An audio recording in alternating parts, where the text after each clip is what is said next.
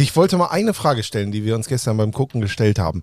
Wie crazy musst du eigentlich sein, wenn du dir sagst, ich werde Handballtorwart? Also du kriegst ja eigentlich nur die Bälle richtig auf den Körper, ins Gesicht und was weiß ich nicht alles. Ja, das ist ja so, dass die tatsächlich ähm, auch mal Angst hatten, dass wenn du immer den Ball an den Kopf bekommst, dass das wirklich auch Beeinträchtigungen vom Gehirn hat. Mir hat aber jemand mal erzählt, der selber dritte Liga gespielt hat. Die haben so eine Anspannung in dem Moment, wo die da draufgehen. Das ist also so ein Gegendruck, dass der nicht mit 115 in deine Visage fliegt, sondern du kannst was davon abfedern. Und im Profibereich ähm, äh, können die ja so gut zielen, dass Kopftreffer eigentlich ja seltener werden, dann je besser du wirst. Und die werden ja jetzt mittlerweile eigentlich auch mit zwei Minuten dann fast konsequent bestraft. Ne? Also du, früher, äh, das hier so alte Zeiten, Scholle Fratz und sowas, die haben dann schon mal so gezielt, dass du mal kurz weggezuckt bist oder sowas. Ist das eigentlich auch immer noch so, dass jeder sich Harz in die Hand schmiert oder gibt es da mittlerweile anderes Nee, Zeug die für? haben ja, haben ja da am, am Fuß immer noch so. Zwischendurch war das ja mal verboten eine Zeit lang, jetzt haben sie das ja wieder ganz offiziell, das haben die das ja alle an den Schuhen. Und guckt euch bitte mal die, die unfassbar geile Doku an. Als es 1975 um die Olympiaqualifikation zwischen der DDR und der BRD ging. Hinspiel in München auf Fichtennadelboden. Die DDR als Vize-Weltmeister völlig überfordert. Dann das Rückspiel in Karl-Marx-Stadt in der Eishalle. Und es verdichtet sich alles. Es ist also eine Dokumentation auf einen Wurf. Das Spiel ist aus. Manfred Hofmann, der Hexer aus Großwaldstadt, gegen äh, Engel vom ASK Vorwärts Frankfurt an der Oder. Ich bin vier Jahre, sitz unterm Wohnzimmertisch und mein Papa läuft durchs Wohnzimmer und ruft einfach nur Halt den Ball. So, und dann zuckt das rechte Knie, oder das rechte, das linke, von, von Manfred Hofmann von, von Großwaldstadt raus und wir, also die BRD, fahren zur Olympia. Das ist eine wunderbare Dokumentation. Da habe ich fast Gänsehaut. Wahnsinn. Das wird, Ja, unser, damals neuer, waren wir ja noch Ja, wir. ja. Ja, politisch aufgeladen das Ganze. das wird unser neuer Podcast. Äh, Aber die DDR hat natürlich auch eine riesen Handball-Vergangenheit mit Empor Rostock, ähm, Frank Michael Wahl, äh, Olympia Gold in Moskau, Vize-Weltmeister. Das wollen wir hier nicht. Äh, Felix Grösche. Felix Krösche. Das war doch. Nein. Fritz Krösche. Gottes Willen. ich sehe schon. Also ja. mir ist hängen geblieben diese Parade von, äh, von Wolf im, ich weiß nicht, zweiten oder dritten Spiel, wo der das Bein einfach so an sein Ohr knallt. Ne? Also das ist, wenn du das kannst, ne? Ja, ja. Also ich würde aus der Halle gehen und sagen, danke, ich habe alles erreicht, weil wenn du so einen Ball hältst. Das ist ja auch das Erstaunliche bei den Torhütern. Die haben ja oft sehr viel Masse und du denkst, boah, so richtig durchtrainiert sehen die gar nicht aus. Aber wie gelenkig die alle sind, das ist Wahnsinn. aber der wird mit, weiß ich nicht, mit 40 wird er auf jeden Fall ähm, Arthrose. Arthrose zwei künstliche Hüftgelenke haben. Wie Uwe Kamps, der, der Man kann sagen, herzlich willkommen bei Harz 4 zu 3, der Handball-Podcast. Uwe Kamps, der ja auf der Tribüne Genau. an der Hammerstraße saß. Uwe Kamps ist der, vielleicht wissen das äh, einige gar nicht, Torwartkoordinator von Borussia Mönchengladbach, die Legende, Pokalsieger 95. Es waren vier gehaltene Elfer gegen Leverkusen einst am Bückelberg, ne? Das war aber 92, Das war 92, wo sie dann im ja. Finale verloren Gegen haben. Hannover, 0 ja. zu 1, Elfmet nee, im Elfmeterschießen, Schönberg-Christensen. Und da hat Milos Djelmasch das Spiel seines Lebens gemacht. Vorne als Hannoveraner hat der vier Gladbacher Abwehrspieler alleine aufgemischt. Solche Granden wie Thomas Huschbeck und äh, Manfred Stefes. Darf man aber nicht vergleichen mit Miodrak Belodedic. Melodenisch. und jetzt am Anfang, wenn wir heute schon natürlich einen Handball-Podcast machen, die Frage der Woche direkt für euch. Ich weiß nicht, vielleicht hat sie ja ein oder andere mal gehört. Ich nehme sie vorweg. Es gibt drei Clubs in Europa, die haben die Champions League Schrägstrich den Landesmeisterpokal beim Fußball und beim Handball gewonnen. Drei Clubs. ich glaube, zwei würden mir direkt einfallen. Dann mach mal. Aber ich würd- Barcelona? Ja, eins. Magdeb- Jetzt du? Magdeburg? Nein, die haben halt den Europapokal der Pokalsieger gewonnen, Ah. 74. Aber das ist natürlich schon nah dran. Also Janik, da kriegst du ein Fleißkärtchen für. Aber Barcelona, okay. HSV? Sehr stark. Danke, Tobi. Da geht mir das Herz auf. 2,14 beim Handball und 83 beim Und dann Fußball. wahrscheinlich irgendwie so Roter, Roter Stern, Stern Belgrad, Belgrad. oder so. Ja. Ihr seid nicht so schlecht. Es ist der andere Club von äh, Miodrag Belodedic. Steaua Bukarest. Bukarest. Ja, war früher Rumänien, war ja auch eine Zeit lang ähm, Rekordweltmeister. Viermal, das, die waren richtig gut mit Vasile Stinga. Die Jüngeren, äh, die Älteren werden sich dran erinnern. Also Steaua Bukarest. Ist das herrlich, oder? Also ich habe das Gefühl, wir sind schon so geil drauf. Das wird die beste Folge aller Zeiten. Ja, wollen wir mal über Handball reden? Ja. Getränk in die Hand. Das ist Liga Hitzig und emotionsgeladen. 3. Kritisch auf diese 90 Minuten schauen. So funktioniert das auch. 4 zu 3, der dritte Liga-Podcast von Magenta Sport. Wollen wir das mal so stehen lassen? Seid gegrüßt, herzlich willkommen. Es ist Dienstag, der 23. Januar 2024. Hier ist 4 zu 3, der dritte Liga-Podcast von Magenta Sport, Folge Nummer 23. Und jetzt kommen wir wirklich mal so langsam zum Fußball. Äh, und ich, Ich dachte, das wäre der Handball-Podcast präsentiert von Hummel. Das waren doch immer früher die Trikots, die sie anhatten. immer noch eine große Marke, Ja, klar. oder nicht? Ja. Alle vier Beteiligten sitzen wieder zusammen in den Straßburger Studios in Köln-Mitte.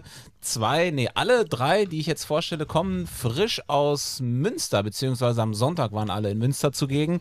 Der erste noch im Gespräch in Münster mit dem weißen Brasilianer. Er ist allerdings unser bunter Hund. Es ist Thomas Wagner. Schönen guten Morgen, Dankeschön. Ja, das Motto von Ansgar Brinkmann vom Weißen Brasilianer ist ja, irgendwann holt sich die Straße den Fußball zurück. Bei uns holt der Straßburger den Fußball zurück.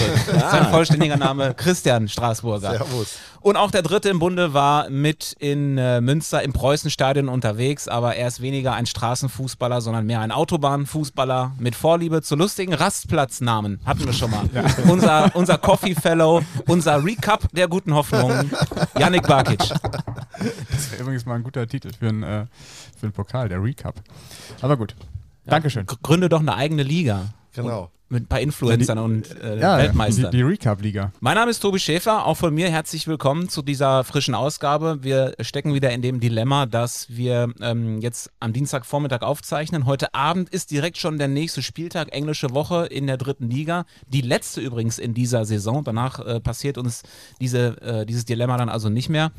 Deswegen verzeiht uns, wenn ihr uns erst am Donnerstag hört, dass wir noch nicht wissen können, wie die Spiele Dienstag und Mittwoch ausgehen. Aber warum? Das ist ja nie unsere Schuld. Die Hörerinnen und Hörer müssen einfach jetzt hören. Hört jetzt, und dann Jetzt seid oder ihr nie. dabei. Wenn, nicht, wenn Ich- nicht jetzt, wann dann? Ich verstehe übrigens den Zeitpunkt dieser englischen Woche nicht so ganz. Also wir haben jetzt Glück, dass das Wetter wieder besser geworden ist, ne? Aber du machst eine Winterpause und startest dann mit so drei Spielen in äh, zehn Tagen oder ne, Quatsch, ja, in drei, in sieben. Warum machst du das nicht irgendwann? Im Frühling. Ja, genau, wenn die, wenn die Plätze gut sind oder sowas. Also ich verstehe es nicht so ganz. Ja, überhaupt, warum sind die Winterpausen so kurz geworden? Die machen ja eigentlich gar keinen Sinn mehr. Also die Erfindung der Winterpause, dahinter steckte ja, man kann nicht spielen wegen des Winters. Der ist natürlich nicht mehr so schlimm wie noch vor 20 Jahren oder vor 30, 40 Jahren. So, so, Aber- so streng, weil streng. Schlimm, ist es Nee, gar schlimm nicht. ist es gar nicht. Ja, Genau. Äh, aber wenn du nur, wie, wie lange war jetzt die Pause? 14 Tage gefühlt? Kannst du auch durchspielen. Vom 20. bis, was war jetzt? Bis zum Sonntag? 19. Jahr Zum im Monat. Ja, Das bis war schon gut. Also ich habe viel Schwarzwaldklinik geguckt, viel Ich heirate einer Familie, also das muss man schon sagen. Ich fände es ja nicht schlecht, wenn die Pause wieder länger wäre und man könnte wieder Hallenfußball etablieren in Deutschland. Den Budenzauber. Ja. Magenta Sport Budenzauber. Man hat ja oft gesagt, dass die deutsche Fußballnationalmannschaft am Ende einer solchen Saison deshalb bei Turnieren auch so erfolgreich war, weil sie ausgeruht waren durch die lange Winterpause, die es in allen anderen Ligen ja gar nicht gibt. Jetzt haben wir einzelne Nationalspieler, die sich schon seit Jahren ausruhen. Vielleicht äh, wird das ja was bei der EM.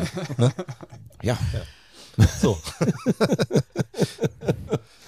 Ja, äh, äh, Tobi, ich weiß nicht, wie ich die Brücke äh, kriegen soll von Nationalspieler zur dritten Liga. Fifi Gerritsen. ja gut. Oder vielleicht sogar Ansgar Brinkmann, der für viele beste, also begabteste Fußballer, der nie Nationalspieler wurde. den ihr getroffen habt am Sonntag in Münster beim Derby Preußen gegen Arminia Bielefeld.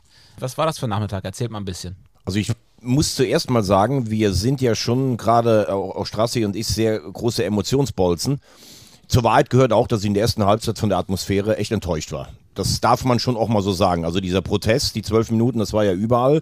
Dann gab es irgendwie noch ähm, Ärger, die Ultras wollten sich nicht von der Polizei kontrollieren lassen. Und es hatte auch nicht so dieses, dieses intensive, dieses, ich meine, das Stadion ist natürlich auch ein bisschen hinten, die Kurve geht dann so weg.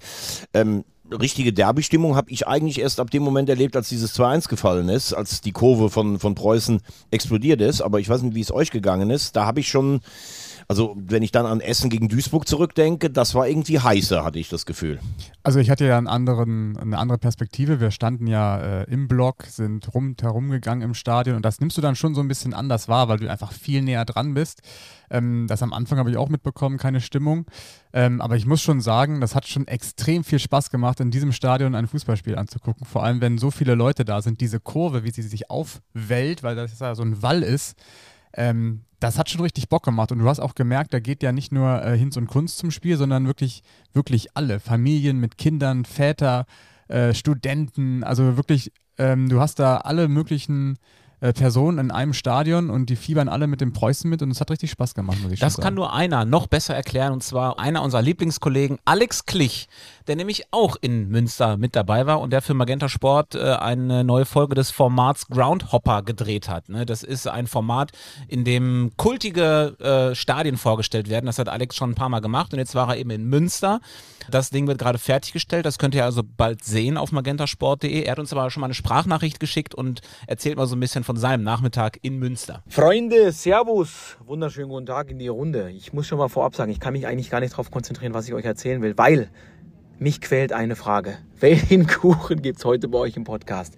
Was gibt es? Gibt's Streusel? Seid ihr klassisch? Macht ihr wieder was Abgefahrenes wie Rhabarber oder habt ihr sonst irgendeine Idee? Ich bin sehr gespannt, äh, was dann nachher, wenn die Folge rauskommt, dann äh, auf mich zukommt, kulinarisch. Ähm, ich kann euch auf jeden Fall schon mal sagen, der Groundhopper in Münster, er war geil. Das ist ja das, warum ich euch heute eine kleine Sprachnachricht äh, rüberbimsen darf. Es war eine verrückte Vergangenheitsreise. Und wenn ich überlege, was ist aus diesem Stadionerlebnis Preußenstadion bei mir am meisten hängen geblieben, dann würde ich es mal als unkontrolliertes Gewusel bezeichnen. Es war irre, wie viele Menschen in diesem Stadion kreuz und quer, hoch und runter sich irgendwo hingestellt haben, um noch irgendwas vom Feld zu sehen oder einfach nur ihr Bier zu genießen und mit Freunden zu labern. Ne? Weil dieses Stadion, das ist ja nicht wie in einem modernen Stadion, dass da äh, große Ränge sind, die sich auftürmen bis äh, turmhoch, ähm, irgendwo Hochhaushöhe, sondern du bist da einfach nur so in der Stehtribüne, die ist halt so mittelhoch und irgendwie äh, fummelst du dich da äh, zusammen mit deinen Freunden rein. Und wenn du merkst, der Block ist voll, dann wird der einfach so nach hinten ausgebaut. Aber es wird ja nicht mehr höher. Das heißt, Menschenmassen sind dann hinten auf dem Plateau, auf diesem Wall, der da ja so aufgeschüttet worden ist. Und die stehen da einfach. Und es werden immer mehr und immer mehr und immer mehr. Und es hatte dann manchmal schon so einen Festivalcharakter. Die Leute standen da einfach, haben geredet, haben ihr Bier getrunken, haben eine gute Zeit gehabt. Aber ich hatte den Eindruck, ganz viele sehen eigentlich gar nicht mehr aufs Spielfeld selber, weil das nicht möglich war, äh, weil alles äh, zu voll war. Und es gab natürlich viele kultige Ecken. Wir haben da mit äh, richtig äh, tollen Menschen gesprochen, irgendwelchen Budenbesitzern, die da äh, Merch verkauft haben, die dann auch danach noch im Blog äh, standen, die wir wieder getroffen haben, haben äh, uns verrückte Plätze auch gesucht, um selber was zu sehen. Noch ich bin da auch mal auf so einen Zaun gestiegen, um einfach ein bisschen mehr mitzubekommen von den Vibes. Dann war die Stimmung einzigartig, äh, sie war aufgeladen, es war Derby Time mit Bielefeld zu Gast. Das war äh, auch sportlich eine, eine große Nummer, auch wenn das für uns für den Dreh jetzt nicht so wichtig war, aber dass Münster das Spiel noch dreht und da äh, sich das Ding zieht, das hat natürlich auch noch in die Karten gespielt. Also es wird eine ganz tolle Geschichte und für alle Fußball-Nostalgiker und Romantiker ist das ein Groundhopper, den darfst du dir nicht entgehen lassen. Freitag 18 Uhr kommt da raus. Freitag 18 Uhr. Cool. Er hat ja, äh, äh, ich dachte, das sagt er auch noch, hat er Götz Alsmann zum Beispiel getroffen, ja, von Zimmerfrei. Das ist, damals, das ist ne? richtig stark. Äh, muss den habe ich ja mal getroffen im Stadion, zusammen mit Werner Schulze-Erdl und Roland Kaiser und habe dann mit denen ein Foto gemacht. In Münster? In Münster, im Stadion. Sind in das der- alles Preußen-Fans? Also es von sind, zumindest, es sind zumindest Münsteraner-Fans, würde ich mal sagen. Aber da äh, gilt immer noch mein großer Dank äh, Deutschlands be vermutlich besten Pressesprecher, Marcel Westkamp, der mir damals die Möglichkeit gegeben hat. Er hat mich da hochgeschleust ins Stadion, 2018 oder so war's. Und dann habe ich ein Foto gemacht mit Roland Kaiser, Götz Alsmann und Da bin, ich Werner aber, Schulze. da bin ich aber jetzt erstaunt, dass du das sagst, denn du hast ja am Sonntag fast Currywurstverbot gehabt im Presseraum. Genau, ich hatte. Currywurstverbot und jetzt äh, gibt es vielleicht auch mal die andere Seite der Medaille dieses Derbys, was ich erlebt habe als Kommentator zum allerersten Mal in meinem Leben und ich will es auch nicht äh, schlimmer machen, als es, als es war und ich war auch überhaupt gar nicht äh, Zielscheibe.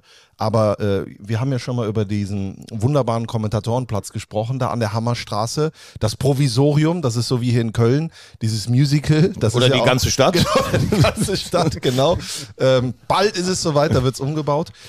Ja, und äh, jetzt habe ich mal nicht wettertechnisch da irgendwie was abbekommen, sondern von den Fans. Man äh, sitzt sozusagen direkt neben dem Gästeblock und in der ersten Hälfte gab es große Probleme, äh, was die Sicherheit angeht.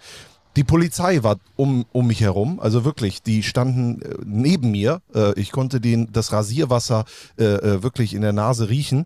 Es waren 18, 20 äh, vermummte Polizisten, die dann gefilmt haben und so weiter und so fort. Und das hat wohl die Bielefeld Ultras, sage ich jetzt mal, provoziert.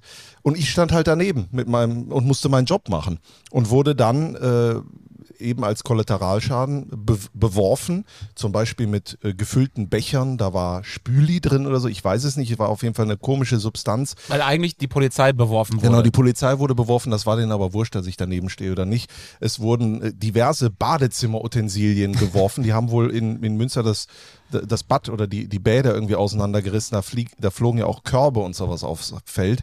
Also ich habe dann auch einmal gesehen, es stand äh, eine, eine Polizistin neben mir. Äh, dann war da einer, der hat sich einfach hautnah vermummt in einer absoluten Aggression und hat die dann beworfen mit Sachen und ich halt, ich war halt mit dabei so dass wir wirklich, äh, das konnte man vielleicht auch hören in der Übertragung, vor allen Dingen die ersten 30 Minuten, dass ich hier und da mal wirklich auch fünf Minuten am Stück nicht kommentieren konnte, weil einfach auch unser Equipment, das war so besudelt, dass ich die Knöpfe nicht mehr äh, drücken konnte und da kam auch wirklich eine Angst auf. Das muss man wirklich so ehrlich sagen. Ich habe da mit unserem Sendungsleiter Tim auch immer gesprochen. Die Technik hat wirklich auch schon hinter Tor einen zweiten Kommentatorenplatz aufgebaut. Das wäre aber nur ein kleiner Monitor und ein Mikrofon gewesen und natürlich überhaupt nicht das, was man den Zuschauern und Fans zu Hause anbieten möchte. Es ist dann so gewesen, dass ich mit der Polizei geredet habe, habe denen gesagt, ihr merkt doch, dass ihr hier die Zielscheibe seid. Also was machen wir denn jetzt? So in der 40. sind sie dann abgewandert und dann war auch Ruhe. Äh, zur Geschichte gehört auch dazu Bielefeld. Die Bielefelder Verantwortlichen haben mich gestern angerufen und sich dafür entschuldigt. Äh, das habe ich ja natürlich angenommen. Ich, hab, ich wusste auch, dass ich überhaupt gar nichts damit zu tun hatte. Äh, und das ist denen auch unangenehm von Arminia. Das wird auch noch äh, ähm, bearbeitet, sage ich mal. Aber das war in der ersten Hälfte auf jeden Fall äh, nicht vergnügungssteuerpflichtig. Und die reine Anwesenheit war die Provokation für die Fans? Es, es ist auch, glaube ich, diese, äh, was, was Vegi vorhin gesagt hat, äh, es gab irgendwelche Probleme mit Einlasskontrollen bei den Ultras. Die wurden irgendwie mehr gefilzt, als es üblich aber, aber die. Münsteraner in dem Münster, Fall. Ich glaube, man hat sich wohl solidarisiert, ich habe keine Ahnung, aber ja, die reine Anwesenheit der Polizisten hat Wobei, ich sage jetzt mal was ganz Unpopuläres, äh, gerade in diesem Podcast. Ich kann es langsam nicht mehr hören, dass bei solchen Dingen immer nur die Polizei schuld ist. Die Polizei hat zu hart kontrolliert, die Polizei ist da aufmarschiert, die Polizei hat gefilmt. Also in Münster ist ja die ganz besondere Situation, dass der Gästeblock gefühlt nur fünf Meter neben der Heimstehplatz überdacht von Münster ist. Dass man da dazwischen als Puffer auch Polizisten hinstellt, das ist irgendwo schon ganz nachvollziehbar. Das ist natürlich blöde, dass du auch noch genau dazwischen stehst. Und wenn die reine Anwesenheit von Polizisten, die übrigens filmen, weil es vermummte Gewalttäter auch da gibt, schon reicht, dass man dann nachher sagt, naja, die müssen sich ja auch nicht dahinstellen. Oder auf Münsteraner Seite habe ich gehört, naja, die müssen die auch nicht kontrollieren da vorne. Wir dürfen noch mal festhalten, wenn ich nichts zu verbergen habe, dann, brau dann brauche ich, dann kann Polizei da stehen, wie ich will, dann kann ich meine Mannschaft unterstützen. Ich möchte das jetzt auch mal ganz klar sagen. Also die Polizisten in den Stadien sind schon auch die ärmsten Säue. Die kriegen alles ab und natürlich gibt's da auch sicherlich schwarze Schafe drunter, die vielleicht auch ihren eigenen Film da fahren. Aber wir müssen auch irgendwann mal, wenn ich zum Beispiel den Mist wieder am Wochenende in Bochum gesehen habe, dass sich da irgendwelche Ultras weigern, eine Fahne abzumachen. Also das, das gibt's doch irgendwie gar nicht mehr. Rechtsfreier Raum haben wir schon öfters drüber gesprochen und es ist irgendwann noch mal an der Zeit, dass die Vereine mal einfach sagen, das geht nicht. Finde ich toll, dass Arminia Bielefeld sich bei dir gemeldet hat. Genau. Genau das ist das Thema, das wir immer wieder äh, diskutieren, äh, dass eben manche Fans glauben, es ist ein rechtsfreier Raum im Stadion. Stell dich mal auf die Straße in die Fußgängerzone, bewerf mal jemanden mit einem Duschgel, da weiß, sitzt er aber schneller im Gefängnis, als er lieb ist. Oder äh, das Beispiel mit Bochum, äh, stell dein Auto in eine Feuerwehreinfahrt, musst du auch wegfahren. Das, das ist dann eben so. Da stellt sich die Frage, wie viel Macht haben die Ultras, weil im Falle von jetzt in Bochum ist der VfB ja dann auch nicht ganz offensiv dahingegangen und hat gesagt, Leute, nehmt jetzt das, äh, das Banner ab, wir wollen weiterspielen, ihr schadet uns ja auch, sondern die haben dann auch im Zweifel eher ein bisschen defensiver agiert und ja gekuscht vor den eigenen Ultras. Bielefeld äh, macht es jetzt ein bisschen anders, aber äh, das wird uns, solange es den Fußball in dieser Form gibt, wird uns das immer begleiten. Es gibt natürlich auch, wenn ich das noch sagen darf, es gibt natürlich auch Dinge, da sagst du im Vorfeld, muss das sein? Ich nehme mal ein Beispiel aus der zweiten Liga. Der HSV wollte eine Auswärtschoreo auf Schalke machen. Schalke war absolut damit einverstanden, weil die gesagt haben, Traditionsverein kommt, dürfen die machen. Da sagt dann das Polizeipräsidium im Vorfeld, es darf keine Choreo gemacht werden, weil darunter eventuell gezündelt werden könnte. Da sage ich dann, das ist auch weg von jeder Realität, denn zündeln tun die eh, ob mit oder ohne Choreo. Und wenn du ihnen wenigstens das gibst, wo sie auch wirklich viel invest, äh, in- investieren, das finde ich ist ein guter Support, der zu einem Fußballspiel dazugehört. Aber nochmal, dieses einseitige, immer sind es die Polizisten schuld, ich kann es persönlich nicht mehr hören. Am äh, Sonntag gibt es ja das nächste große Spiel in Münster gegen Rot-Weiß Essen, was ja eigentlich nicht weniger Brisanz hat. Eigentlich hat das eine viel größere Brisanz zwischen diesen beiden Vereinen. Und es gab ja auch mal in den letzten Jahren diese, diese Szenen, dass, ich glaube in der Regionalliga war das, wo dann äh, RWE-Fans in den Münsteraner Block gelaufen sind. Also Da können wir uns am nächsten Sonntag auch wieder auf was einstellen. Aber ich möchte jetzt gar nicht, also ich finde das so schade, dass das jetzt irgendwie gerade im Vordergrund steht, weil ich finde diesen Erfolg von Preußen Münster gegen, gegen Bielefeld so auch sportlich zurückzukommen, äh, kann man schon noch mal Nee, nee, mal das gehört lassen. zur Geschichte dazu, Also- aber die, das Buch können wir jetzt schließen oder Ja. die Seite können wir in- ins nächste Kapitel. Das wurde in der zweiten Hälfte dann natürlich auf dem Platz äh, richtig heiß. Also äh, äh, Preußen-Münster, ich glaube, dieses Tor vor der Pause, Chireva, äh, auch geil, wie der das macht, äh, wunderbar durchgesteckt da von Movsa. Das hat natürlich, wie sagt man so schön, zur psychologisch besten Zeit äh, äh, funktioniert für Preußen. Und dann äh, ja, ist der Rest Geschichte. Joel Grodowski, also ich habe selten einen Spieler erlebt, also man sagt ja immer so salopp, Herz auf dem Platz gelassen. Aber bei dem stimmt's wirklich, Vegi, oder? Ja, bin ja eh, ich bin ja schon seit langer Zeit Grodowski-Fan. Äh, und das war ja auch der Derby-Moment. Also wie der da reingelaufen ist in die Kurve. Ich dachte, wir am liebsten da hochgelaufen, hätte mit denen mit jedem einzelnen Bier getrunken. Und er belohnt sich halt im Moment auch für das, was er ja eh investiert hat. Jetzt sechs Tore in den letzten sieben Spielen gemacht. Am Anfang haben wir immer gedacht, auch ähm, damals O-Ton des Münsteraner Pressesprechers, das ist wie so ein Hund, dem man ein Stöckchen hinhält. Der, der fiel ja nachher am Ende, äh, fiel der ja fast über, über seine eigenen Beine, so viel investiert der. Und ich finde, dass die erste halbe Stunde Bielefeld die klar bessere Mannschaft war. Bei Preußen hast du gemerkt, da ging irgendwie gar nichts, schwere Beine, schwerer Kopf. Der Boden war auch sehr, sehr schlecht zu bespielen. Und dann ist es ja oft, du kriegst ein Gegentor und dann denkst du, okay, also mehr als verlieren können wir ja eh nicht. Dann, dann fällt das 1-1. Was aber auch hängen bleibt, und da stehe ich zu, auch wenn das äh, nachher so verklausuliert ja eigentlich keiner wahrhaben wollte, ich habe das Aufbäumen von Bielefeld vermisst. Ich finde, das haben, hat ein Großteil der Fans anscheinend auch so gesehen. Da war es total gespenstisch ruhig nach dem Spiel. Ähm, also die haben schon versucht, was zu machen, aber dieses letzte, ich werfte alles vorne rein und so, das habe ich nicht gesehen. Und seit dem Spieltag gibt es meiner Meinung nach für Arminia Bielefeld nur noch ein Ziel, du musst den Abstieg verhindern, weil also von Aufholjagd und sowas habe ich da nichts gesehen. Also ich notiere erstmal Grodowski, auch einer von deinen Lieblingsspielern. Ich sammle ja ein bisschen für deine Top 11 in der dritten Liga. Also Ich habe schon Bitter, ich habe schon Fufak, Fufa, klar. Kevin, Kevin Kraus als ehemaliger Ja, als klar. Lauterer und jetzt kommt Grodowski noch mit rein. Ja, Hört schreib. schon mal ganz gut. an. Ja, ich Schreib, schon. ja, ja, das ist klar. schon mal, Mhm. schon mal gut. Grodowski ja übrigens auch ein Ex-Ferler, ne? Also Ja. ähnlich wie Corbus, Kniat, ne? Also der kommt auch aus dieser, aus dieser Fernummer. Man kann schon fast sagen, dass Ferl ja so eine Art, äh, weiß ich nicht, Drittliga-Manufaktur ist für Fußballspieler, ne? Also wenn die da alles rausbringen. Und wir haben ja gelernt, dass er sehr verliebt in seine Frau ist, weil Strassi wollte ja schon irgendwie, dass man als Derby-Sieger in Münster Ja. an dem Abend noch Ich habe danach gesagt, ich weiß nicht, wie sein Beziehungsstatus ist. Ne? Und, aber wenn, wenn er Single ist, dann sollte er jetzt gleich in die Stadt, denn dann ist alles in möglich. die Gorilla-Bar, das hatte ich schon recherchiert. Okay, ja. Und das hatte ich gar nicht so auf dem Schirm, dass Münster, das, die spielen ja auch eine Saison, die sehr wellenförmig verläuft, aber dass die so heimstark sind, die haben ja erst eine Heimniederlage und die gegen Mannheim irgendwann im September.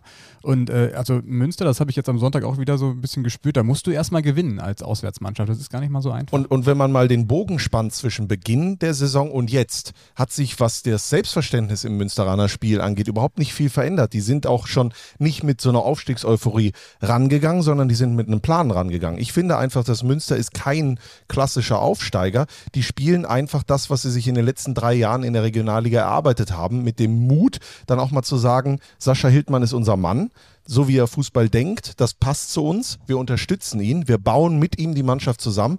Man muss natürlich auch die sportlich Verantwortlichen nennen, da drumherum, äh, die äh, dann eben erstens das Vertrauen geben, die Ruhe, aber auch dann das Auge haben, die richtigen Leute zu verpflichten.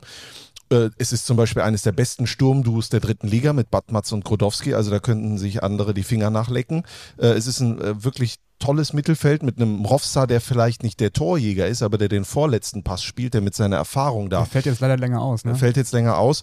In der Verteidigung, also Scherder hat sich reingeworfen und äh, einmal richtig äh, das Gegentor verhindert mit, man will schon sagen, der Eichelspitze.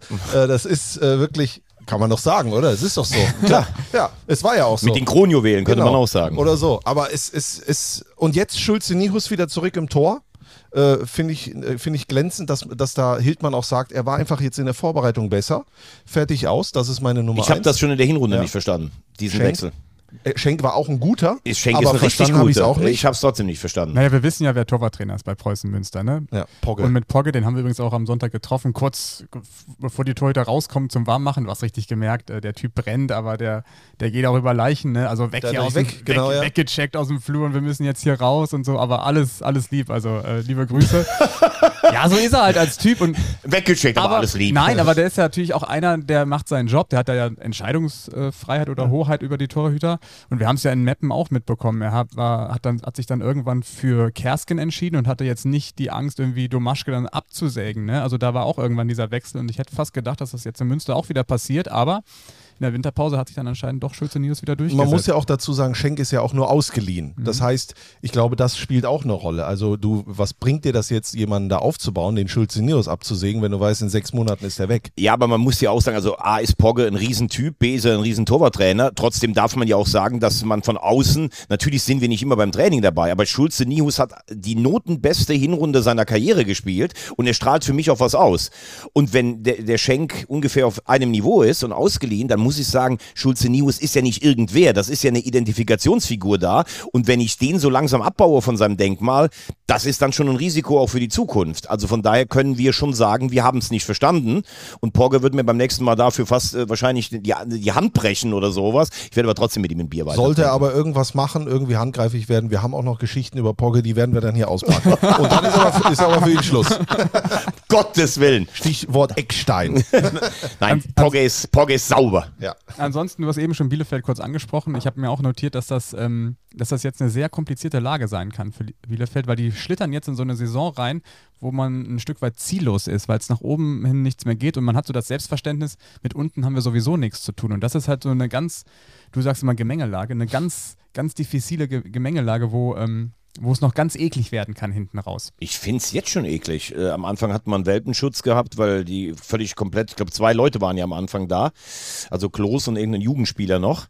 Dann, dann hat Mutzel, finde ich, echt ein paar ganz gute Spieler eingekauft. Man hat gedacht, das Knie hat den Ferl einen hervorragenden Job gemacht, hat das dann überträgt. Spätestens nachdem sie sich so ein bisschen stabilisiert hatten in der Hinrunde, auch diese begeisterten Pokalauftritte gegen Bochum und den HSV.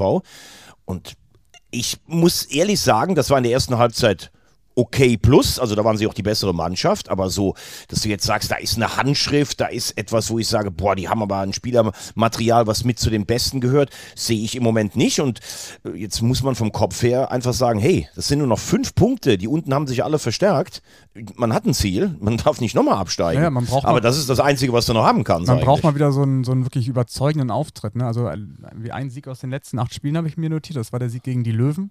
Zu dem Zeitpunkt, wo die natürlich äh, total brach lagen.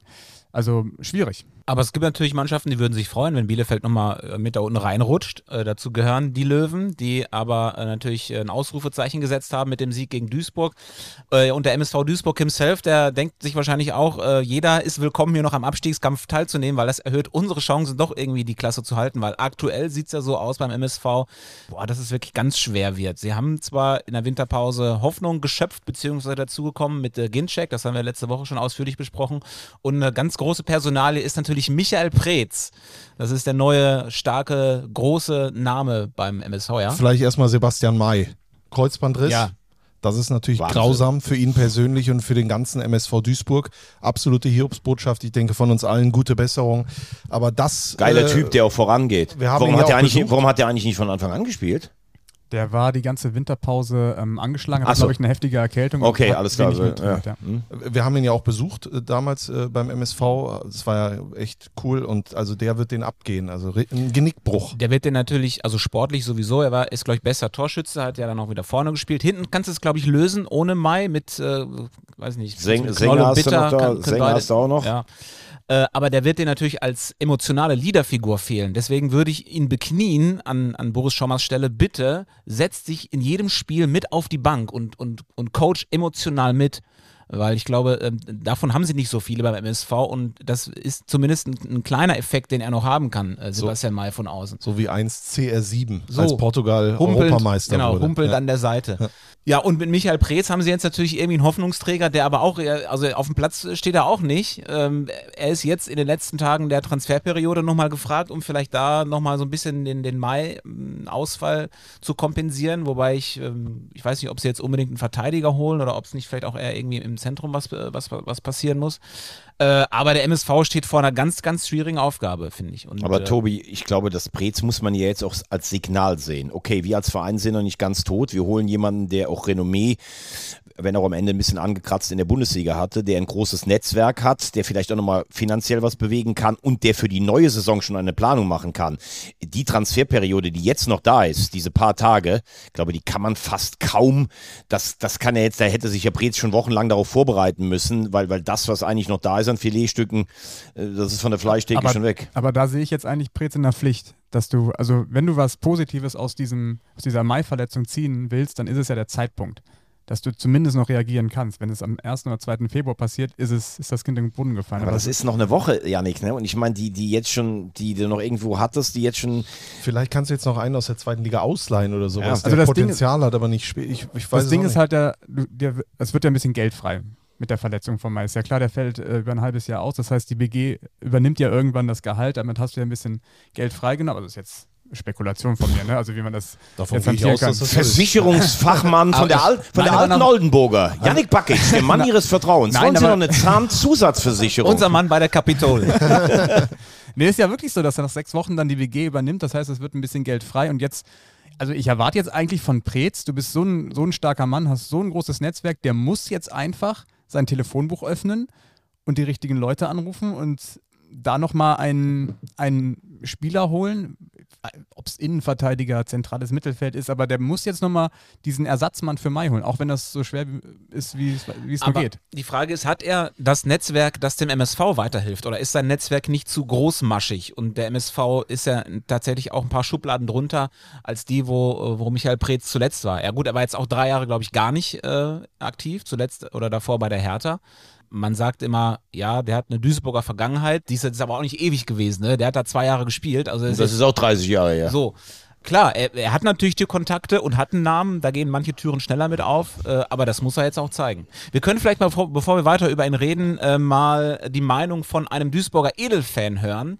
Das ist, wie wir alle wissen, Joachim Lambi. Hat er unsere Nummer gewählt? Nein, den haben wir auf Sansibar erwischt. Na, wir, wir sind ja, mit dem sind wir ja auf Kurzwahltaste verbunden Ah, okay. sozusagen. Genau, der ist, äh, der weilt gerade im Urlaub und Kurz äh, vor der Let's Dance Staffel. genau. Bin enttäuscht, dass Thomas Wagner dieses Jahr auch nicht dabei ist bei, bei Let's Dance. Oh, dich kriegen wir nächstes Jahr mit rein, oder? Kölns weicheste Hüfte.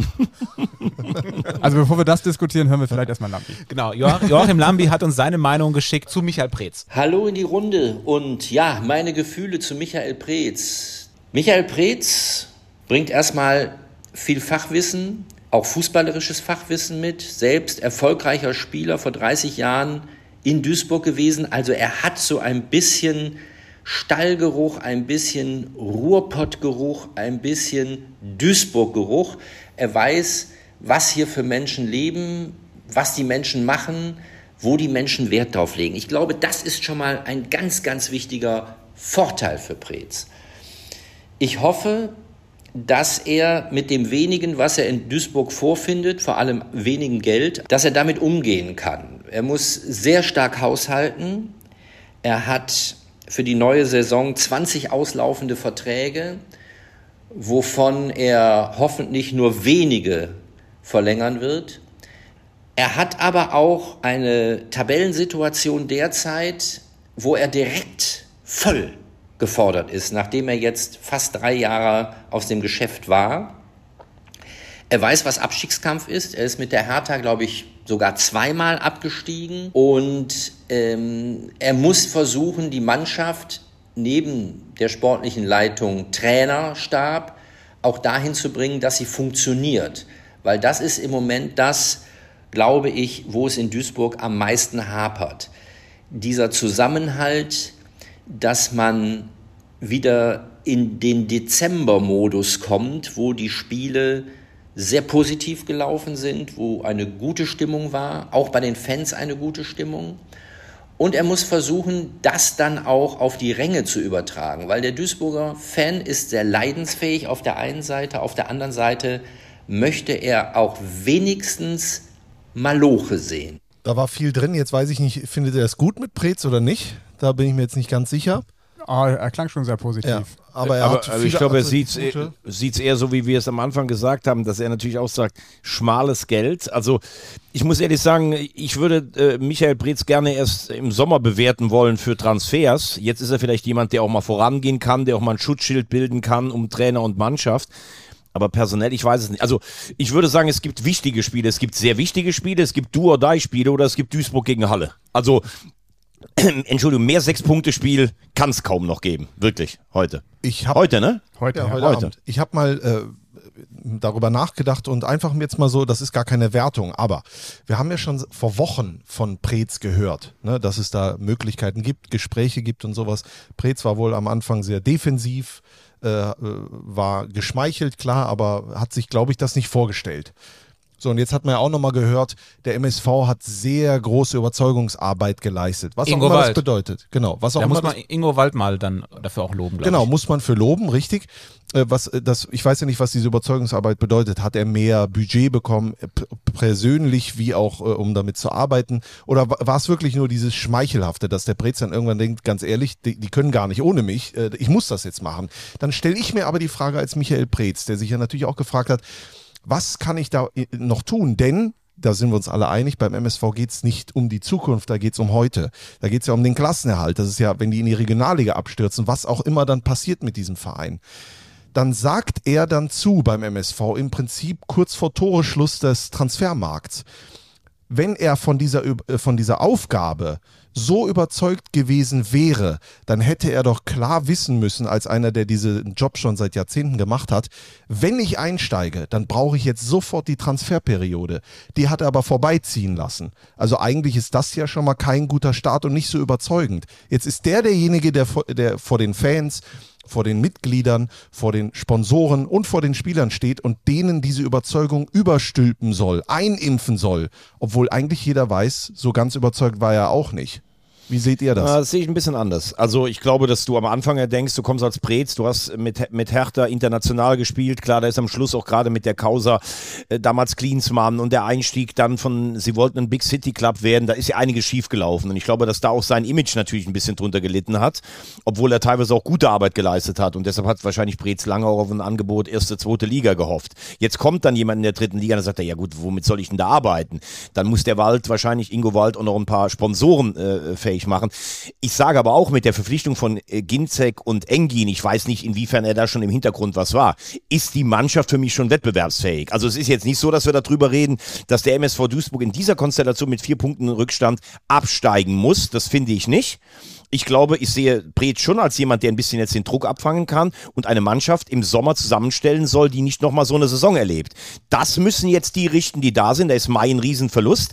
Aber ich würde jetzt nicht sagen, man kann das so sehen wie du. Ja komm, jetzt hast du das so lange überlegt, jetzt hast du gar keine Option mehr. Eigentlich bist du damit schon verbrannt. Das sehe ich jetzt nicht so. Ja, ich, ich, es war auch eher eine Frage, die ich mir gestellt Ja. habe, als jemand, der dann da steht, lässt man sich dann von, von dem überzeugen. Aber es kann natürlich auch absolut äh, passieren. Fakt ist, Preetz steht nicht auf dem Platz. Das müssen die Spieler lösen. Und wir haben ja wirklich vor wenigen Augenblicken die Hot Takes gemacht. Wir haben gesagt, der MSV bleibt drin, der Waldhof bleibt drin. Dann fahren die nach München und kriegen so einen äh, äh, auf die äh, So eine Rasur. so, so eine Rasur und äh, teilweise, du hast es vorhin gesagt, bevor das on air war, die Anfangsphase war gut, Duisburg hatte die erste Chance, ist doch scheißegal, wenn du da vier fängst und wieder mit so einer Klatsche nach Hause gehst. Es ist jetzt gut. Es muss jetzt losgehen. Also, also ich finde den Zeitpunkt auch ein bisschen äh, skurril, weil es ploppte so auf wie aus dem Nichts. Auf einmal ist er da. Und man, wir wussten, im November wurde schon gesprochen. Also irgendwas ist passiert zwischen November und heute, dass sich das Blatt nochmal gewendet hat. Und das kann nicht nur einfach sein, dass der Ingo gesagt hat, ey, du bist so cool, komm, wir brauchen dich jetzt. Jo, wir- ich mach das jetzt. Also, vielleicht, vielleicht kam der Rentenbescheid. also irgendwas muss passiert sein, was, ähm, was den MSV-Fans auf jeden Fall Hoffnung gibt. Aber ich bin trotzdem äh, der Meinung, ähm, dass da jetzt ähm, sowohl Chris Schmold und Preetz wird da seine Finger mit dem Spiel haben, da muss jetzt jemand kommen als Ersatz für Sebastian May, weil ähm, das ist ein Verlust für den MSV, den, den können die so nicht kompensieren in der Rückrunde. Also es gibt ja äh, viele, die sagen, Michael Preetz konnte ja in Berlin schon mit viel Geld nicht umgehen. Wie soll das jetzt in Duisburg werden mit gar keinem Geld? Äh, aber das ist tatsächlich auch, glaube ich, nicht ausschlaggebend. Klar, Sebastian May hin oder her, da muss äh, Ersatz muss da aber äh, die Mannschaft, und da sind wir uns auch einig, ist ähm, gut genug, um in der dritten Liga auch mindestens mal im Mittelfeld zu landen. Wir hatten doch vor der Saison irgendwie die, den, die Marktwerttabelle, die nicht ausschlaggebend ist, ich weiß, aber da war Duisburg fünft oder sechst wertvollste Mannschaft.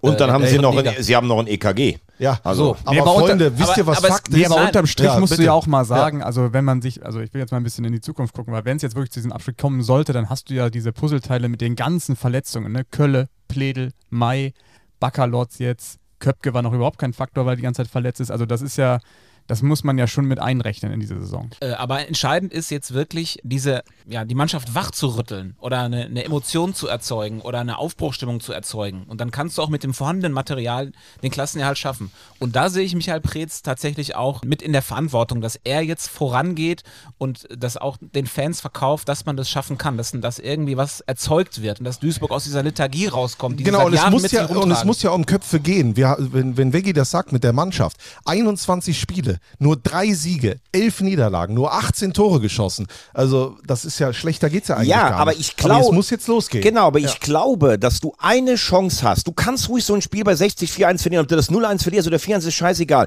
Du musst es schaffen, dein Stadion zu Hause zu einer Festung zu machen, wo du auch mal drei ganz fiese 1-0-Siege über die Zeit grätschst. Und dafür brauchst du die Zuschauer und dafür brauchst du jemanden wie Brez. Dann fährst du wegen mir auswärts hin und verlierst nochmal 5-0. Wenn du zu Hause, wie viele, wie, wie viele Spiele haben wir noch? Äh, 17. 17, also da hat der MSV wahrscheinlich noch acht oder neun Heimspiele. Wenn du von denen fünf oder sechs gewinnst, dann wirst du die Klasse halten. Und dann ist es auch scheißegal, wenn du auswärts mal eine Reise kriegst. Du musst jetzt diesen Zusammenschluss, den sie kurz vor Weihnachten hatten, in diesen letzten Spielen, den musst du noch mal hinkriegen. Der MSV bleibt drin, Punkt. Ja, der bleibt auch drin, der muss auch drin bleiben. Aber eine Sache ist klar, wenn Schommers nicht schafft, jetzt wo Preetz da ist, dann schafft's Taifun Korkut. Hat er den nicht immer geholt? Nee. Nee? Nee, den hat er, glaube ich, nur ein einziges Mal geholt. Aber war ein guter Gag. Ja. ähm, Preetz auf der Bank oder auf der Tribüne? Bank. Bank. Saß er Alles immer, muss saß auf die er immer. Bank. Immer auf der Bank? Saß in Berlin immer auf der Bank. Okay. Wenn da noch Platz ist neben Sebastian May, dann alles auf die Bank, was Ja. irgendwie Einfluss nehmen kann auf das Spiel. Hier, alle auf die Markus Bank. Krebs auf die Bank. Alle auf die Lambi, Bank. auf, die Bank. alle auf die Bank. Alle für den MSV. Koche. So. Ach ja, der MSV. Gott sei Dank haben wir endlich mal über den MSV gesprochen, oder? Der kommt zu kurz sonst. Finde ich auch. Ja. Ja, lass uns einen eigenen MSV-Podcast noch machen. Schnorrenberg Ein hat direkt gestellt, Ja. oder? Wahnsinn. Wenigstens mal etwas, was wir gesagt haben, was dann auch äh, umgesetzt wird. VfB Lübeck ist wieder da. Wahnsinn. Also das war eigentlich ein Spiel, ich habe es auf dem Live-Ticker und du hast gedacht, es läuft genauso, wie wir es alle gedacht haben. Waldhof hat sich prominent verstärkt, gewinnt das Spiel. Lübeck, trotz aller Lobeshymnen über Schnorrenberg, haben wir ja auch gesagt, ganz schwierige Situation, verlierst das Spiel, dann ist eigentlich fast schon, kannst du abblasen das Ganze. Ist schon fast geschichtsträchtig, würde ich fast sagen. Der Schneeballeffekt. Der Schneeballeffekt. ganz, ganz genau, ja. Es gab mal das Papier. Genau. Ja, HSV, Werder Bremen, du weißt es am besten. Nein, ich weiß das nicht. Ich, Steht- steht ich kenne, Museum, keine, ne? kenne kein Alesia. Wo, wo ist die Kugel? Wo ist die Es ist Papierkugel? mir scheißegal. Bei Irgendwo uns auf jeden Museum. Fall nicht. Ich hoffe, ähm, dass die, hoffe, dass die in Lübeck den Schneeball, der es dann ausgelöst hat, Einfrieren. ähm, einfrieren und auch ins Museum stellen, weil das ist ja, ist ja so ein bisschen wie Butterfly-Effekt. Ich ne? glaube eine, aber- eine ganz kleine Sache kann ja was ganz Ja. Großes auswirken. Ja, und stimmt. Ja, wie, wie sensibel das ist in so einer Fußballmannschaft, wenn da mal so ein Bruch reinkommt, sei es Spielunterbrechung wegen einem verletzten Spieler oder jetzt sowas, was natürlich nicht geil ist, aber im Grunde genommen haben die Fans da so ein Stück weit das ganze Ding auch mitentschieden. Das ist auch, äh, aus, aus Waldhofs Sicht fände ich das bitter, aber du siehst natürlich auch, wenn du eine stabile Mannschaft bist, dann ist dir das doch scheißegal eigentlich. Dann fährst du das trotzdem nach Hause. Die Tore sind ja teilweise aus Slapstick, wie die dann hinten rausfallen. Ne? Ähm, aber es hat definitiv vor allen Dingen bei Lübeck nochmal was bewegt. Klar, und, und beim Waldhof merktest du irgendwann, da steigt dann die Angst jetzt irgendwie hoch. So, und das Spiel heute Abend gegen Dresden, wenn du das jetzt verlierst, dann reden wir hier nicht mehr über, ja, mit Beuth verpflichtet und mit Goden, sondern dann denkst du, boah, direkt mal wieder null Punkte aus der Pause rausgekommen. Ja, wobei ich finde Ich schon, dass du, gespannt. Ich meine jetzt, die meisten hören wahrscheinlich nach Dresden, aber ich finde, das kannst du auch nochmal verlieren. Es ist halt Dresden. Und der, und der Waldhof hat ja schon 20 Punkte, der MSV hat nur 16. Ach so, die haben schon 20 Punkte. ja, aber im, gut, im, dann im, ist im ja. Vergleich mit den anderen, guck mal, Lübeck und 60 werden sich die Punkte Aber Tobi, heute. es haben doch alle, sind doch jetzt davon ausgegangen mit Beuth, sie haben doch alle gedacht, die marschieren jetzt direkt äh, durchs Mittelfeld äh, und haben gar nichts mehr in vier Wochen mit unten zu tun. Tja, und dann kam der Schnee und dann war Schluss. Der letzte, der das im Fußball erlebt war, hatte, äh, war Christoph Daum. Ja, ja, ja, ja, ja. Also heute ist Fips Asmussen aber wieder ganz stark unterwegs hier. Ja, aber sehr geschichtlich ist das ja, ne? Ist ja Bundesliga-Geschichte. aber auch schon ein bisschen abgehangen, oder? Wie lange ist denn das her? Zwa- 20 Jahre. Ja, da geht's noch. Hast du mal Fips Asmussen gegoogelt? Ja, das ist Ja, unser... wenn es mir gerade in den Kopf kommt, dann muss es raus. du hast übrigens noch gar keine Wetten, das äh, Musik heute eingesungen. nee, kommt noch. Okay. Ja. Ja, der Waldhof. Ein Stichwort zu Dresden, was mir zugespielt wurde, ähm, das war mir gar nicht so bewusst. Äh, Oliver Battista Meyer hat den Berater wieder gewechselt. Was sagt uns das? Der war erst im Oktober zu Dennis Aogo gewechselt als Berater und ist jetzt in der Agentur von äh, Roman Rummenigge. Und wenn man das so in der Transferphase macht, ähm, den Berater wechseln, das kennt man so von Alaba, glaube ich, ne, bei den Bayern. Hm, Ich glaube, das hat er auch mal gemacht. Ja. Ähm, ja. Scheint man doch dann doch unzufriedener zu sein. Also was, Also man hört ja auch, Dresden will Arslan zurückholen aus Magdeburg, äh, obwohl sie OBM da äh, äh, haben. Ja, ich glaube aber, dass der noch wechselt.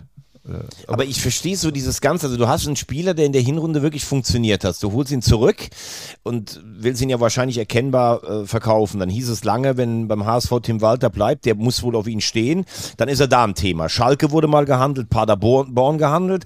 Dann lassen sie ihn bei so Testspielen doch irgendwie wieder mitmachen. Also mir fehlt da völlig die Strategie dahinter. Was, was ist, äh, was will er selber? Was, was, was will Dynamo mit ihm?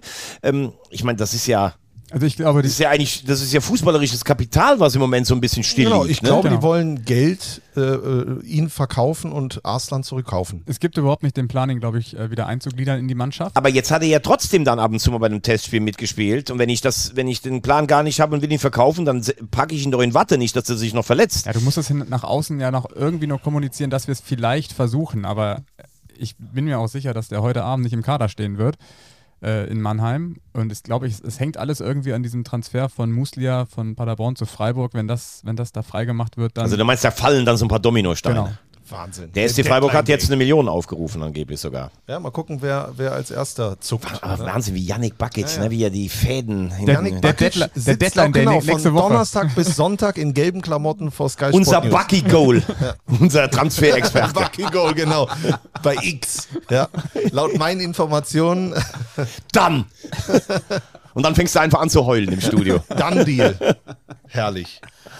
Er ist da! Oliver Battista Meyer, er ist da! Und dann brichst du fast zusammen im Studio. Aber anders als in der Bundesliga wird er nicht irgendwie am Flughafen, sondern kommt so im Bahnhof an, am Zug, aus der S-Bahn gestiegen. Ja. Schön. Es gab früher Butty Goal, jetzt gibt es Bucky Goal.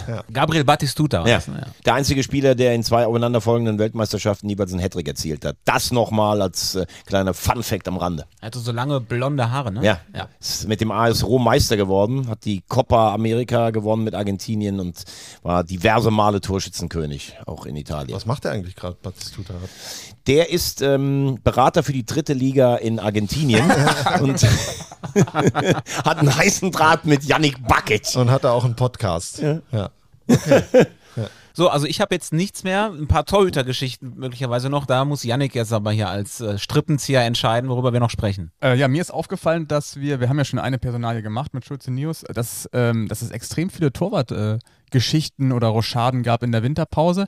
Die prägnanteste und für mich auch die mutigste Entscheidung, was den HFC zum Beispiel angeht, die ganz klar erkannt haben, dass sie anscheinend ein Defensivproblem haben und auch ein Torwartproblem haben. Also die haben einfach mal eine neue Nummer 1 verpflichtet, was ich schon A mutig finde, ähm, weil du ja auch dann B, den, die eigentliche Nummer 1, Sven Müller, sowas von degradierst. Also wenn sich jetzt die aktuelle Nummer 1, also Philipp Schulze, wieder verletzen sollte oder sowas, dann hast du ja keinen, ich sag mal, psychisch starken Rückhalt.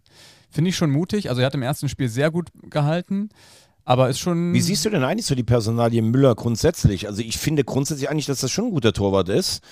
Und Die letzte, also geht nach Dresden, eigentlich auch als Nummer 1, wird dann da auch von Driljatscha im Prinzip äh, überholt und dann gar keine Rolle mehr gespielt. Jetzt geht er zu seinem Verein zurück, wo er lange Jahre die Nummer 1 war und dann holen die einen neuen. Also sind keine guten Tage oder, oder Jahre für, für Müller, der ja auch persönlich, also unabhängig davon, was er als Torwart leistet, aber wir haben ihn ja auch bei den Media Days erlebt und sowas. Das tut mir dann schon irgendwie leid für den Kerl. Ne? Aber so ist halt anscheinend der Profifußball. Ja, vor allem, weil er sich ja auch voll mit der Sache der HFC identifiziert hat. Deswegen ist er ja wieder zurückgekommen. Mhm.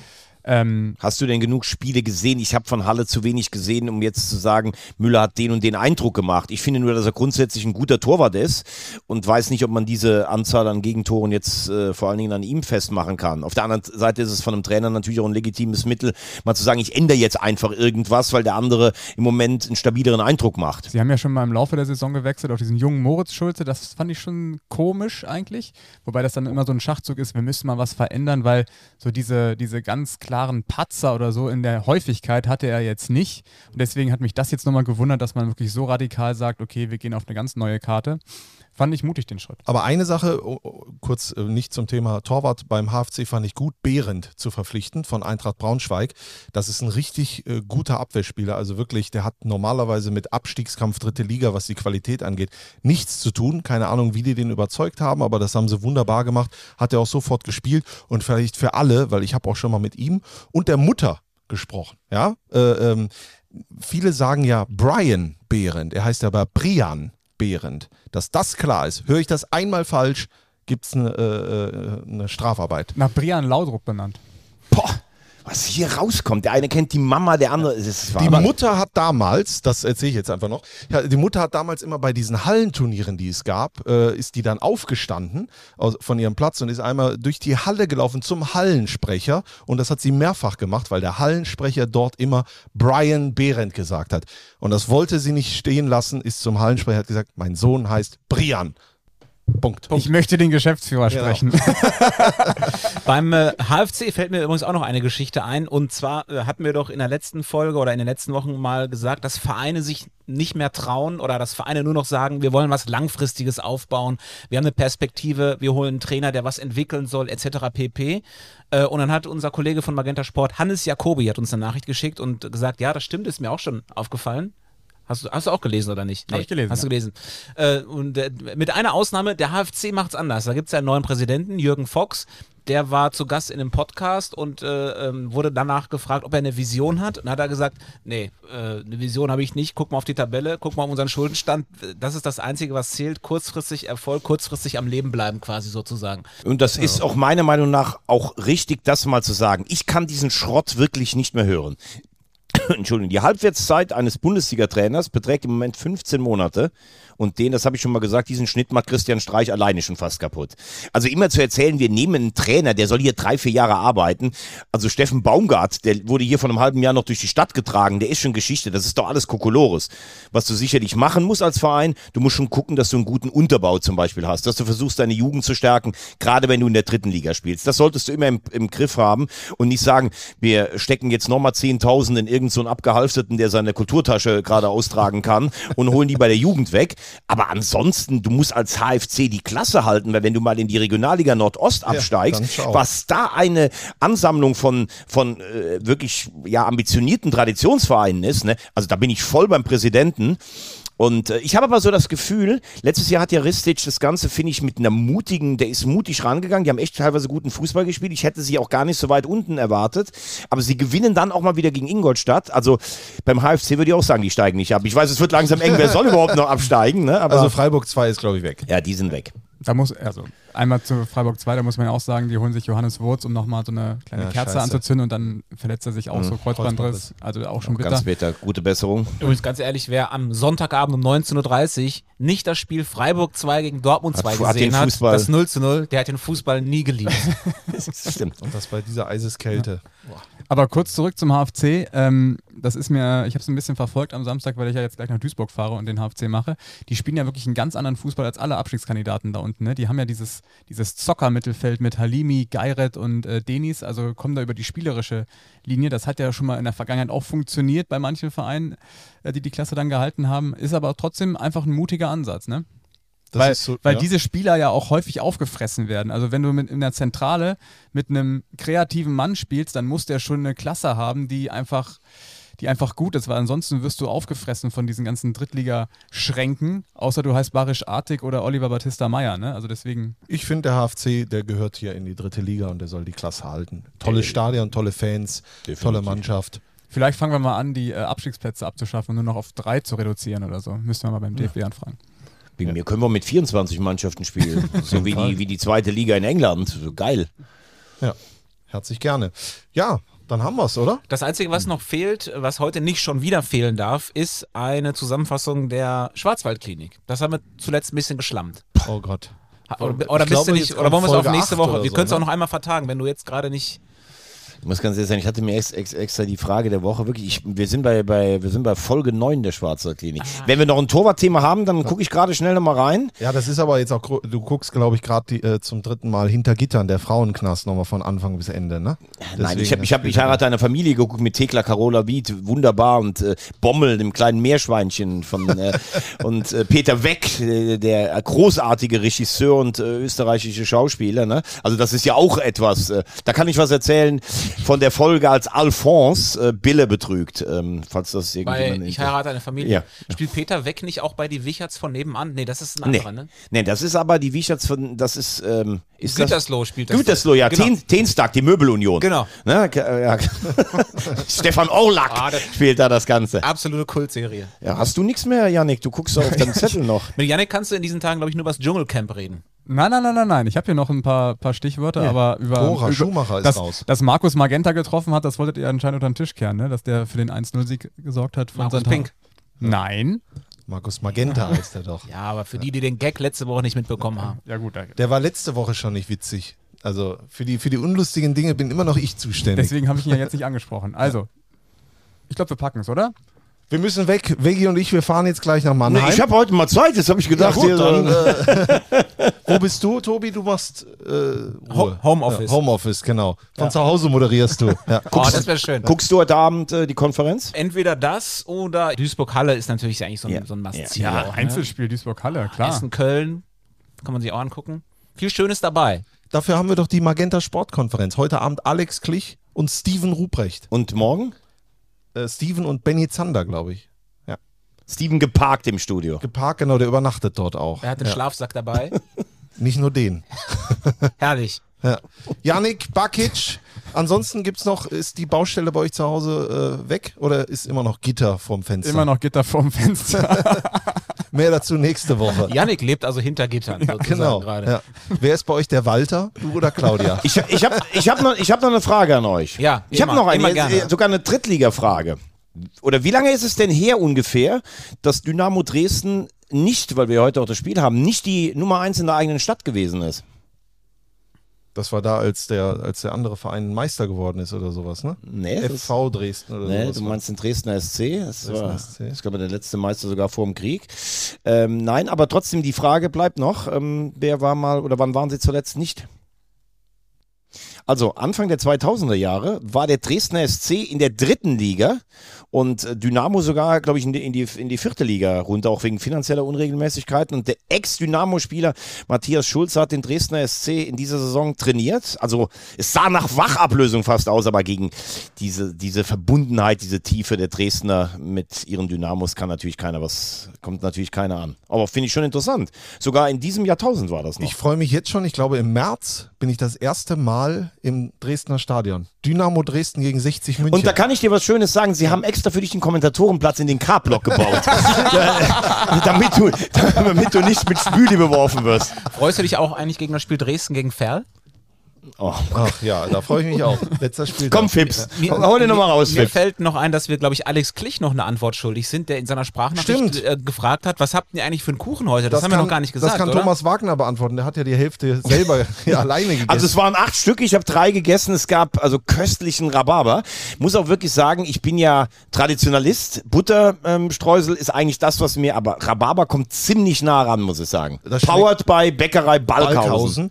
Und Tobi Schäfer kann es und will es nicht, denn er verzichtet auf Zucker. Ich versuch's zumindest. Echt? Ja, ich werde mir natürlich gleich trotzdem mir wieder alles reinpfeifen. Echt, verzichtest du im Moment auf Zucker? Ich, ja, was heißt im Moment? Immer mal wieder. Immer mal wieder für ein paar Stunden. Ich versuche nach Karneval mal äh, vier Wochen Dry, äh, Dry February oder March oder, oder Fastenzeit zu machen. Aber auf was genau verzichtest du denn, was du an Karneval konsumierst?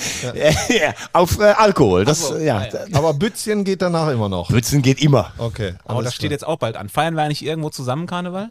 Herzlich gerne. Also wegen mir herzlich gerne. Altweiber, ich verkleide mich als Ich Thomas komme, Sam ich komme Samstagabend mit unserem Freund Michael, Stock, Das habe ich schon gesehen. aus Münster zurück und wir wollen irgendwo einfallen. Vielleicht kannst du uns ein paar Plätze frei halten. Also Samstagabend komme ich mit und Ja. ich brauche noch was für Donnerstag, Freunde. Donnerstag, Ja. wo, wann, wie. Ja, vielleicht gibt es ja ein paar Fans von Viktoria Köln, die dich auf eine, Pa- eine Karnevalsparty einladen. Die war doch schon die Sitzung. Nein, nicht Sitzung. Dass du irgendwo so ins, ins Höhenberger Eck gehst, wo es so die, deine Lieblingsfleischwurst aus dieser. Gehst, gehst du nicht mit zur Haie-Sitzung? Da kann ich nicht Ach so. jetzt leider. Ja, ich Aber geh die ist mit, ja aus. klar. Die ist doch am Donnerstag schon, oder? nee, am 1.2. Ach, das ist nächste Woche Donnerstag. Mhm, Okay. Du, Janik? Nee. Echt nicht? Karneval ist nichts für dich, ne? Nee. Da musst du in den Keller. Ich gehe als Battigol. Bucky-Goal. So, Dann, glaub, Deal, dann ist da. Jetzt haben wir's. Jetzt haben wir es, glaube ich. Ich wünsche euch viel Spaß in den Stadien, auch am kommenden Wochenende. Nächste Woche hören wir uns wieder in gewohnter Art und Weise bei 4 zu 3 der dritte Liga-Podcast von Magenta Sport. Tschüss. HDGDL.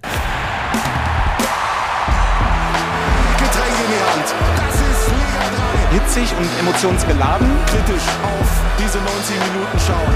So funktioniert das auch. 4 zu 3, der dritte Liga-Podcast von Magenta Sport. Wollen wir das mal so stehen lassen?